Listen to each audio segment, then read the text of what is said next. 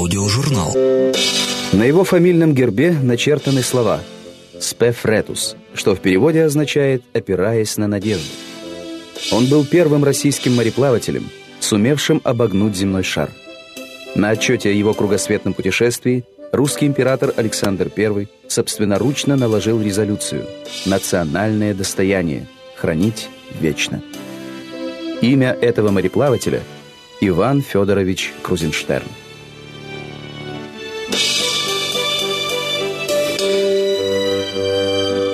Иван Федорович Крузенштерн родился в 1770 году в Эстляндии, в семье небогатых остзейских дворян. В 1785 году, по желанию отца, он стал кадетом морского корпуса. За несколько лет учебы домашний мальчик, избалованный родительской любовью, превратился в настоящего моряка. После выпуска Крузенштерн участвовал в войне со шведами – а в 1793-99 годах вместе с другими молодыми русскими моряками проходил службу на английских судах в Атлантическом и Индийском океанах. Возвратившись на родину, Крузенштерн представил правительству уникальный проект, в котором предлагал снарядить первую российскую кругосветную экспедицию. По его мнению, это должно было поднять престиж русского флота – и поставить Россию в один ряд с великими морскими державами – Англией, Испанией и Францией. К тому же Россия остро нуждалась в удобных морских путях для торговли с Китаем и снабжения русских колоний в Америке. Доставка товаров на Дальний Восток по суше через всю страну занимала около двух лет. За это время часть их портилась, и торговые компании терпели большие убытки.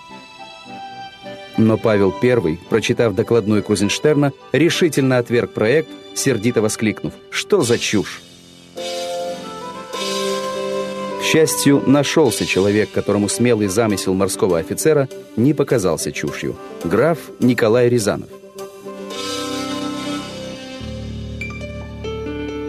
Когда Александр I сменил на российском престоле Павла, Рязанов помог Крузенштерну добиться разрешения отцу экспедиции.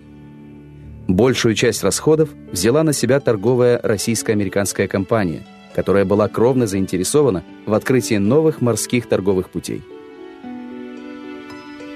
7 августа 1803 года корабли первой русской кругосветной экспедиции вышли из Кронштадта в море.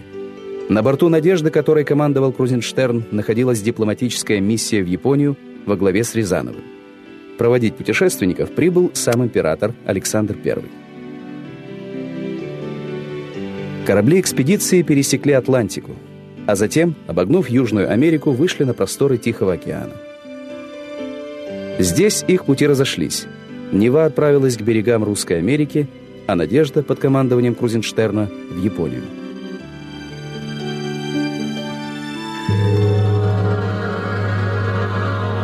Страна восходящего солнца в то время была еще закрыта для иностранцев, и шестимесячное пребывание в Нагасаки напоминало плен – Клочок земли, где разместились русские, был обнесен высокой оградой, а у ворот стояли часовые.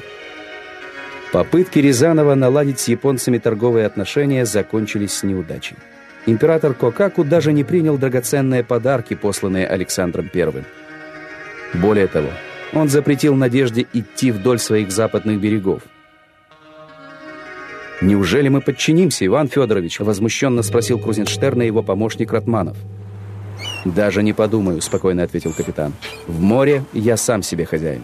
И приказал двигаться дальше, к Камчатке.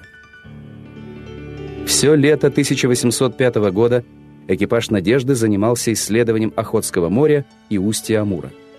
Затем судно отправилось к месту встречи с Невой, в китайский город Кантон. Здесь Крузенштерн удачно продал все заготовленные товары. Зима в тот год выдалась на удивление холодной — и китайские купы хватывали роскошные русские меха. Закупив на вырученные деньги чай, шелка, драгоценный китайский фарфор, экспедиция направилась к родным берегам.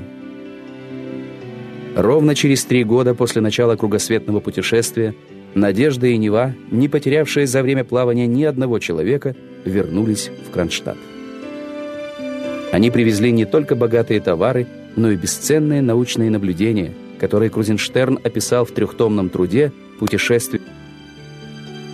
Экспедиции было открыто множество островов в Тихом океане, Проведены научные исследования морских течений, температуры, плотности воды и положено начало новой науке – океанографии.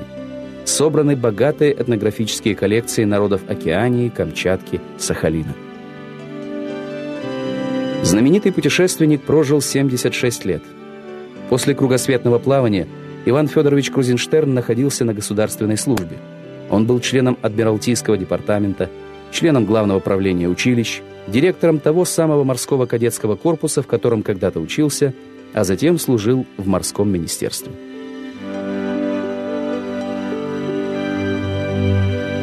В 1946 году именем Крузенштерна был назван великолепный четырехмачтовый парусник, один из тех, которые в начале 20 века гордо называли винджамерами, выжимателями ветра.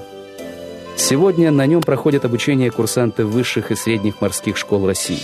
А в Санкт-Петербурге, возле бывшего морского кадетского корпуса, ныне Санкт-Петербургского военно-морского института, стоит памятник адмиралу Ивану Федоровичу Крузенштерну. Каждый год перед выпуском курсантов на нем таинственным образом появляется матросская тельняшка. Суеверные студенты уверены, что только в этом случае им открыт путь в море.